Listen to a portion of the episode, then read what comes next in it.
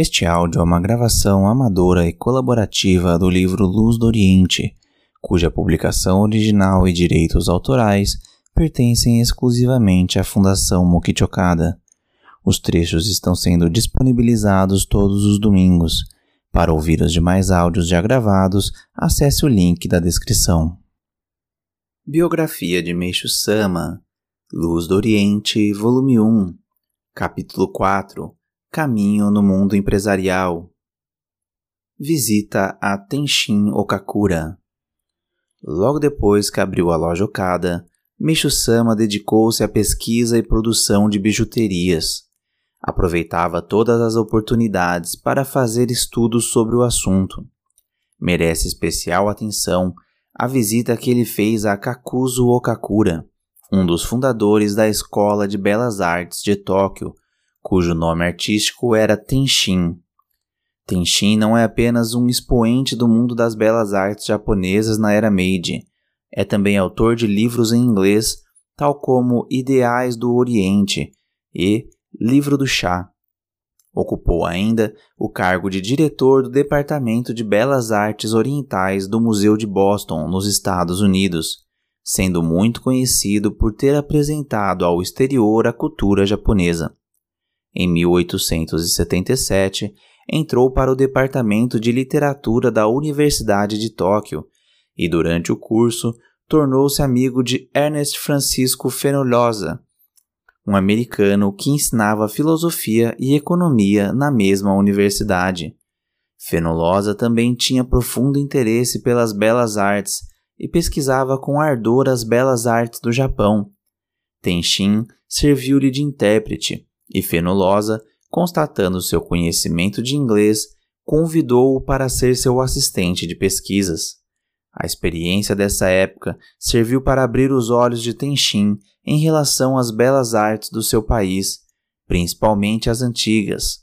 Isso foi algo decisivo para toda a sua existência, o que nos mostra que a vida é realmente misteriosa. Mais tarde, Tenshin opôs-se à tendência exclusiva para a moda ocidental e empenhou-se em fundar a Escola de Belas Artes de Tóquio, com o objetivo de restaurar as belas artes japonesas. Em 1890, foi nomeado vice-diretor dessa escola e posteriormente diretor, acumulando o cargo de mestre. Meishu Sama ingressou no estabelecimento alguns anos depois, em 1897, na época, o diretor era Tenshin, que também dava aulas de história. Em 1898, devido às controvérsias em torno da obra de formatura de Shunshu Hishida, intitulada A Viúva e o Órfão, surgiu um desentendimento dentro da escola. Tenshin, assumindo a responsabilidade desse incidente, em março de 1898, entregou o cargo de diretor que já ocupava há oito anos e fundou, juntamente com amigos, a Academia Japonesa de Belas Artes, órgão particular de pesquisa que se opunha às escolas do governo. Tendo isso como ponto de partida, desenvolveu o movimento de restauração das belas artes tradicionais do Japão. Entretanto, o método de desenho sem traços delineadores utilizado por seus discípulos Taikan Yokoyama, Shunsu Hishida, Kanzan Shimomura e Kogetsu Saigo, começou a causar problemas. Atacados pelo grupo oposicionista, o qual dizia que seus quadros eram nebulosos, esses pintores ficaram em má situação financeira. No final de 1906, sem outra alternativa, Tenshin, juntamente com Taikan, Shunso Kanzan Shimomura e Busan Kimura teve de mudar a sede da Academia Japonesa de Belas Artes de Tóquio para Izura, no extremo norte do litoral do estado de Ibaragi, que é banhado pelo Oceano Pacífico. Viu-se obrigado a deixar a cidade por algum tempo devido às expectativas frustradas e às polêmicas. Parte da casa onde ele morou durante essa época é hoje preservada pela Universidade de Ibaragi. Presume-se que Meishu Sama viajou para Izura, em visita a Tenshin, logo depois que esse se mudou para lá. A esse respeito, Meishu Sama escreveu em 1949. Há aproximadamente 30 anos, o professor Tenshin Okakura isolou-se em Izura, no estado de Baragi, seguido por quatro pintores: Taikan, Shunso, Kanzan e Busan. Nessa época, tive a oportunidade de me encontrar com ele por determinada razão. Ele me falou sobre as suas aspirações em relação à futura pintura japonesa, e nesse diálogo eu aprendi muita coisa. Foi então que percebi que o professor Tenshin, tal como eu, não era uma pessoa comum. Naquele dia, passei a noite em claro, conversando com os pintores Kimura Buzan e Kanzan Shimomura. Este último me disse: a intenção do professor Tenshin ao criar a Academia de Belas Artes foi promover o renascimento de Korin na época atual. Consequentemente, seu verdadeiro propósito é divulgar a pintura que não usa traços delineadores. Atualmente, todos fazem pouco caso de nossos quadros, dizendo que são nebulosos, mas um dia o valor deles será reconhecido. E aconteceu exatamente o que ele falou, pois em pouco tempo os pintores da academia ganharam primazia entre os pintores do Japão, e todos sabem que isso foi uma revolução na pintura japonesa. Não há um registro preciso da data em que se deu a visita de Meishu-sama a Izura, mas, analisando os dados relacionados ao fato, presume-se que tenha sido entre março e outubro de 1907. Na época, a viagem de Tóquio a Izura era bastante longa, levando mais de seis horas pela linha Joban. O dia a dia de Meishu-sama na loja de atacados que acabara de abrir devia ser muito atarefado. Mesmo assim, ele esteve viajando durante dois dias. A respeito do objetivo dessa viagem, sabe-se apenas que foi por determinada razão, desconhecendo-se maiores detalhes. Entretanto, não há dúvidas de que ele foi buscar algum conhecimento com Tenshin Okakura, que fora diretor da Escola de Belas Artes de Tóquio e no momento estava dirigindo um novo movimento artístico.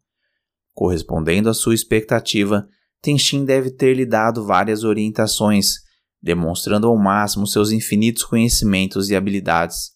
Talvez o assunto dissesse respeito aos desenhos de bijuterias e outros trabalhos que Meishu Sama tinha em mente. A propósito disso, a conversa fora se estendendo para o mundo das artes em geral, e Tenshin certamente lhe falou com entusiasmo sobre seus ideais relacionados à criação da nova arte. O intercâmbio entre Meishu Sama e esses pintores não parou ali. Ainda se, se conservam dois cartões de Ano Novo enviados a ele em 1936 e 1937 por Busan Kimura.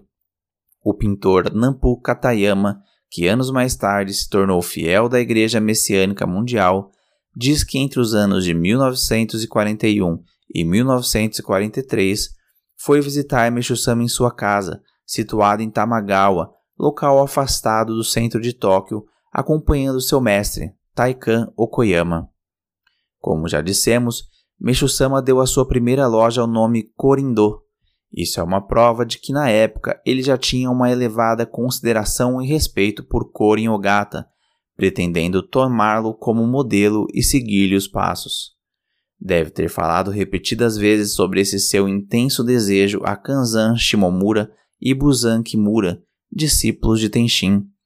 Kanzan apreendera claramente que a concepção artística de Tenshin consistia em vivificar na atualidade a arte de Korin, autor de diversas obras-primas da arte japonesa na era Edo. Não há dúvidas de que Meishu Sama tenha transmitido o seu sentimento a Tenshin e ouvido a opinião dele. É certo também que naquela noite, em Izura, conversou sobre Korin com Busan e Kanzan e que este, especialmente, compreendeu muito bem os seus propósitos e incentivou-os. O encontro com Tenshin em Izura e a conversa íntima com Kanzan e Busan provavelmente fizeram Meishu-sama adquirir ainda maior convicção sobre as suas ideias e sobre o caminho que iria seguir. Como resultado da convicção com que se impetrou na produ produção de bijuterias, conseguiu expressar magnificamente a delicada beleza do estilo Rinpa, nos pentes e adornos para cabelos feitos em maquiê, tendo obtido a glória de classificar-se em duas exposições nas quais recebeu o prêmio de bronze. Anos depois, dedicou-se à coleção de obras de arte expressas naquele estilo e orientou diretamente a construção dos solos sagrados da Igreja Messiânica Mundial em Hakone e Atami, nos quais introduziu o senso estético do estilo Rinpa em todos os locais, construindo jardins inteiramente peculiares. Através desses fatos, podemos perceber que o desejo de vivificar Korin na atualidade permaneceu vivo nas veias de Meishu Sama durante toda a sua existência. Korin não manifestou habilidade apenas na pintura, mas também no campo do artesanato, tendo deixado excelentes obras de maquiê, entre as quais pentes. Não é difícil imaginar que na época, dedicado à pesquisa de desenhos, Meishu Sama tenha ficado maravilhado com o estilo desse artista, desejando captar-lhe a essência.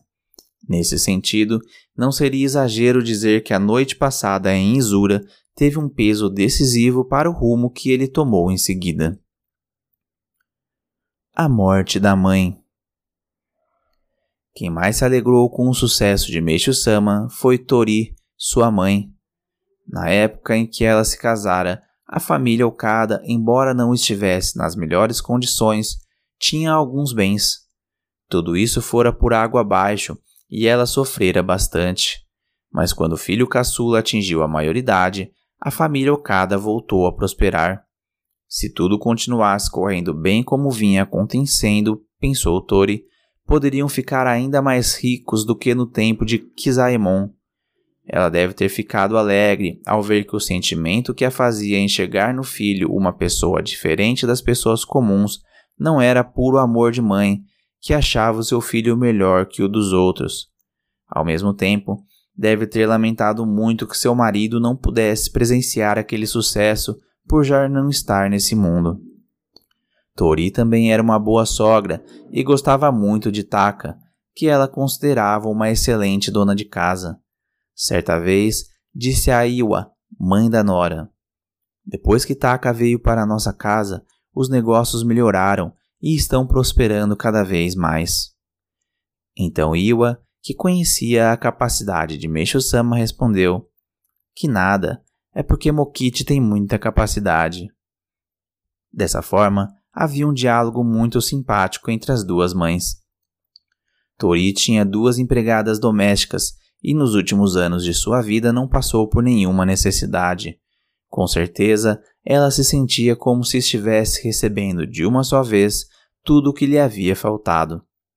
Em maio de 1912, Tori foi visitar uns parentes em Susaka, no estado de Shinshu, terra natal de seu pai. Alguns trabalhavam em Tóquio como funcionários da loja Okada, e por isso o contato com eles era bem íntimo.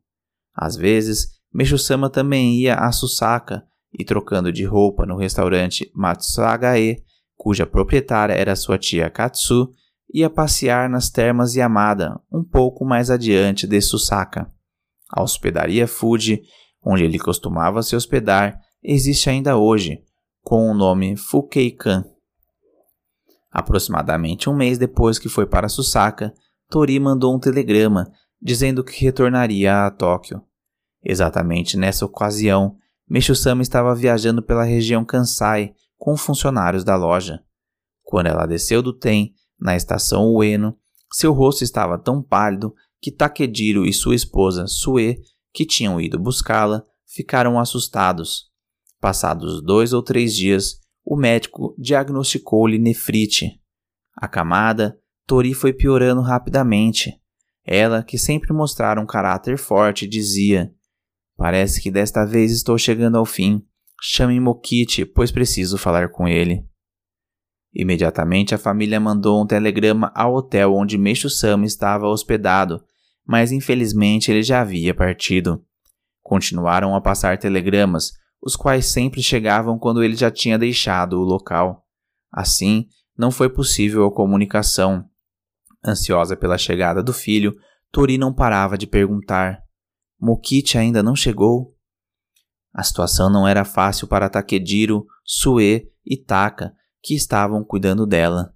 Nesse meio tempo, sem saber de nada, Mesho-sama voltou. Tori, quase inconsciente, por alguns instantes recobrou o vigor e assim que o viu falou: Mokichi, você voltou. Estas foram as suas últimas palavras. Certamente o desejo de aguentar pelo menos até rever o filho amado fez com que ela resistisse até aquele dia, pois na verdade já era para ter expirado há muito tempo.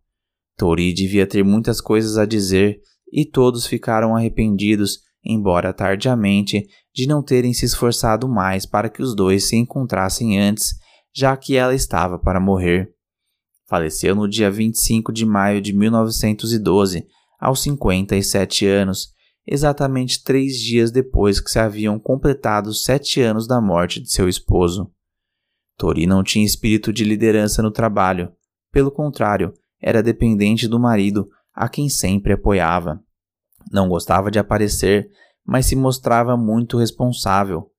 Ajudava Kisabro, cujo gênio era um tanto difícil. Criava os filhos pequenos e cuidava da casa, trabalhando a ponto de ficar enfraquecida. Nessa postura de Tori, sentimos a curiosa energia das mulheres a quem chamam sexo fraco. Era possuidora de um amor tão grande que a tornava uma mãe modelo, dedicada de corpo e alma aos filhos e a toda a família. Tinha uma personalidade rara, sendo dotada ao mesmo tempo de ternura e firmeza.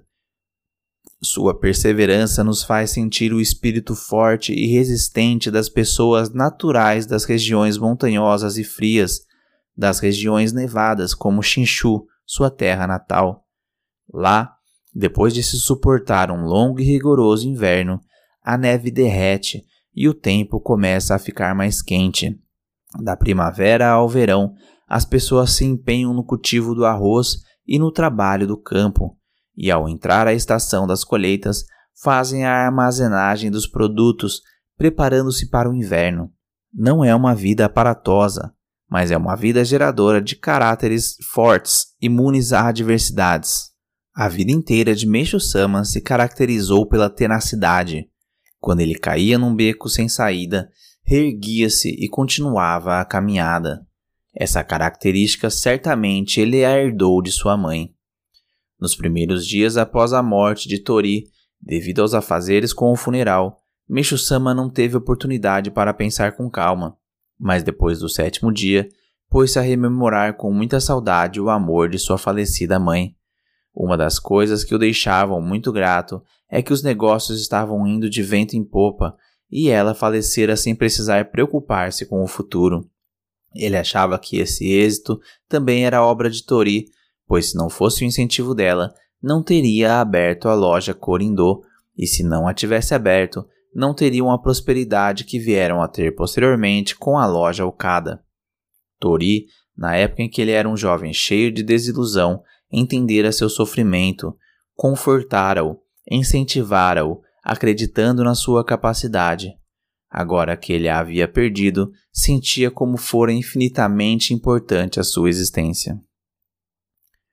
As doenças. Desde pequeno, Meixo-sama fora fraco e doentio. Logo depois que entrou na Escola de Belas Artes de Tóquio, contraiu uma persistente doença nos olhos. Em seguida, teve pleurisia e depois tuberculose, de modo que sua juventude foi uma sequência de enfermidades. Relembrando aquele tempo, Sue, a esposa de seu irmão Takediro, conta: Em 1901, quando me casei, a família Okada tinha uma vida afortunada. Sua única preocupação era a saúde precária de meu cunhado Mokichi, que contava então 19 anos. Havia suspeitas de que ele estivesse tuberculoso e, além disso, sofria da vista, pois enxergava imagens duplas. Durante muito tempo, Mokichi se tratou com o oftalmologista Meimeido de Koishikawa. Creio que na época não havia um só dia em que ele estivesse bem fisicamente. Mesmo depois que se tornou independente, Meishu-sama ainda contraiu várias outras doenças, tendo sofrido até os 32 ou 33 anos. Tempos mais tarde chegou a dizer: Tive quase todas as doenças, exceto as de mulheres. Aproximadamente meio ano depois que iniciou o comércio de miudezas, abrindo a Corindô, ele sofreu uma grave isquemia cerebral em consequência da sobrecarga de trabalho, como responsável de um negócio em que não tinha nenhuma prática. Quando passava por ruas onde circulavam bondes, chegava a sentir-se tonto e até a desmaiar por causa do estridente barulho dos trilhos. Bastava-lhe conversar durante dez minutos com alguém para que ficasse sem fala. Portanto, seu sofrimento era enorme. Fez tratamento médico durante dois ou três meses, mas não se curou. Certo dia, uma pessoa indicou-lhe o tratamento com mocha, que ele começou a seguir a título de experiência. O terapeuta prescreveu-lhe caminhadas e todos os dias ele caminhava um pouco. Gradativamente foi ganhando forças e, quando o tempo estava bom, conseguia andar mais de 4 quilômetros seguidos por dia. Talvez por efeito desse exercício, começou a melhorar da isquemia cerebral e no fim de dois ou três meses estava completamente curado. Entretanto, a saúde de Meixo Sama ainda continuou débil por algum tempo. Mesmo depois de ter aberto a loja atacadista, ele adoecia algumas vezes por ano. Em 1909, com a idade de 26 anos, contraiu tifo intestinal, ficando num estado tão grave que chegou a expressar seus últimos desejos. Anos mais tarde, escreveu: Como pensei que não me salvaria, externei meus últimos desejos. Na época, minha primeira esposa ainda vivia e eu tinha uma loja de miudezas. Cheguei a dizer a ela: Como não vou resistir por muito tempo, quando eu morrer, deixe os negócios com Fulano e faça assim o assado. Estava, portanto, completamente desapegado da vida.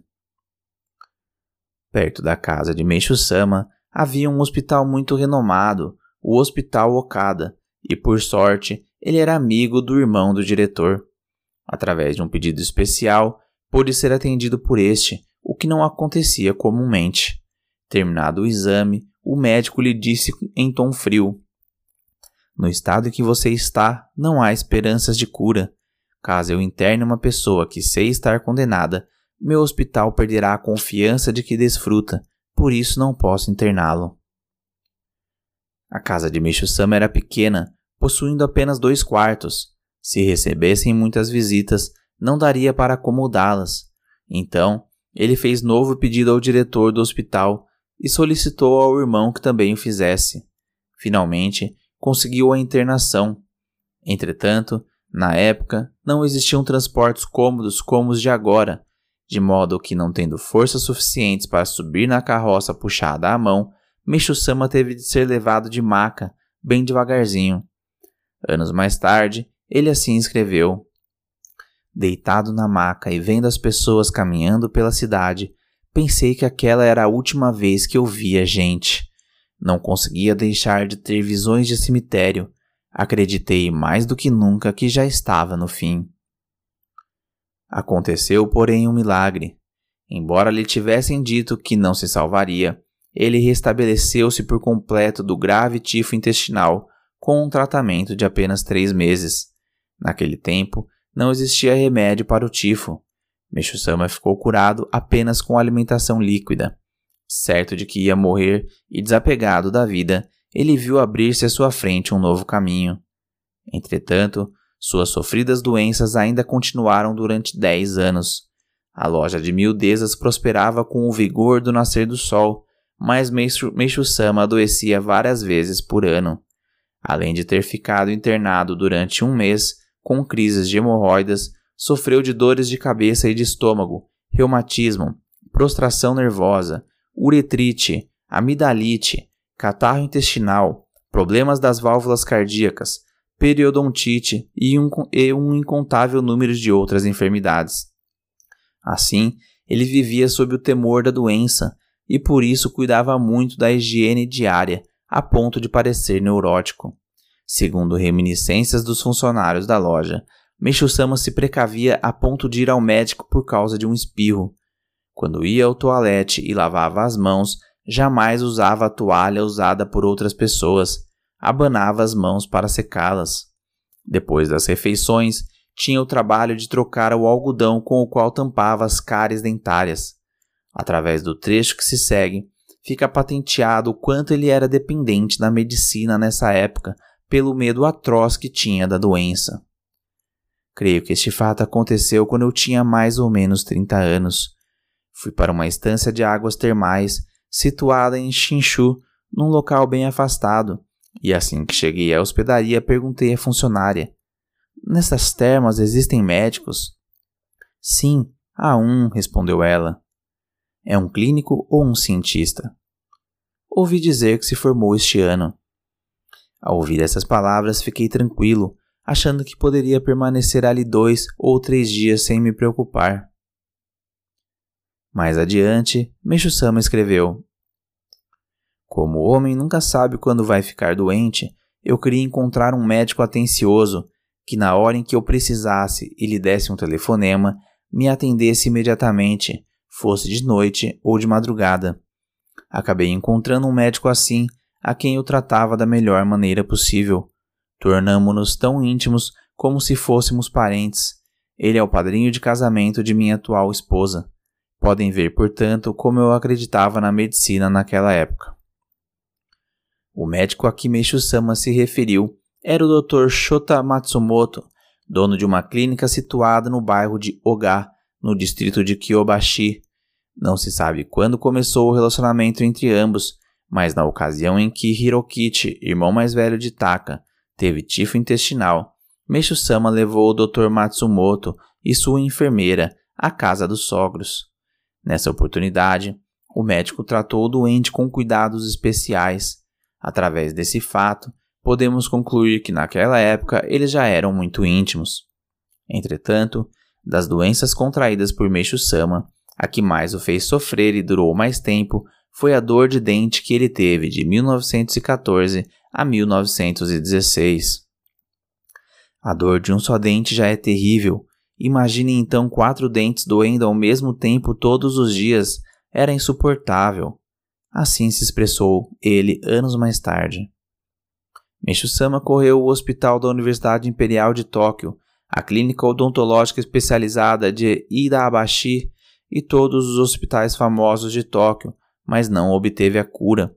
A dor de dentes tornou-se tão forte que chegou a colocar em perigo a sua vida. Ele disse: Minha cabeça foi ficando tão perturbada que eu me vi num beco sem saída, achando que teria de escolher entre ficar louco ou me suicidar. Nisso, retornou ao Japão um famoso dentista que trabalhara durante longo tempo nos Estados Unidos. Imediatamente, ele foi bater à sua porta. Durante um ano, esse dentista fez de tudo que estava ao seu alcance, mas os dentes de Meishu-sama iam ficando em estado cada vez pior. Por fim, desistindo do tratamento que lhe estava fazendo, o próprio dentista disse a ele: Já usei todos os remédios que conheço Agora só resta esperar pelo novo medicamento que um amigo meu vai trazer dos Estados Unidos. Entretanto, desta vez também aconteceu algo misterioso. Um conhecido de Meishu-sama apresentou-lhe um sacerdote da religião Nichiren. Não suportando mais o sofrimento por que passava, dia e noite, ele resolveu experimentar durante uma semana o tratamento que esse sacerdote lhe aconselhou. Parou de ir ao dentista e começou a frequentar a casa do sacerdote em Yokohama. Não se sabe ao certo que tratamento era, mas no quarto dia, voltando de lá, Meshu-sama começou a se sentir bem melhor, quando ainda estava no trem. A dor havia diminuído e ele se viu tomado por uma sensação agradável que não sentia há meses. Naquele momento, repentinamente ocorreu-lhe uma ideia. A causa da dor de dente não seriam os remédios? Não seria por causa deles que a dor de dentes não passava? Os analgésicos não estariam causando uma dor ainda maior? Pensando assim, parou de ir à casa do sacerdote e também nunca mais foi ao dentista. Através dessa longa e sofrida experiência, Meishu-sama tomou consciência na própria pele da nocividade dos medicamentos. Aprendeu que o remédio, que deveria curar a doença, na verdade cria a doença.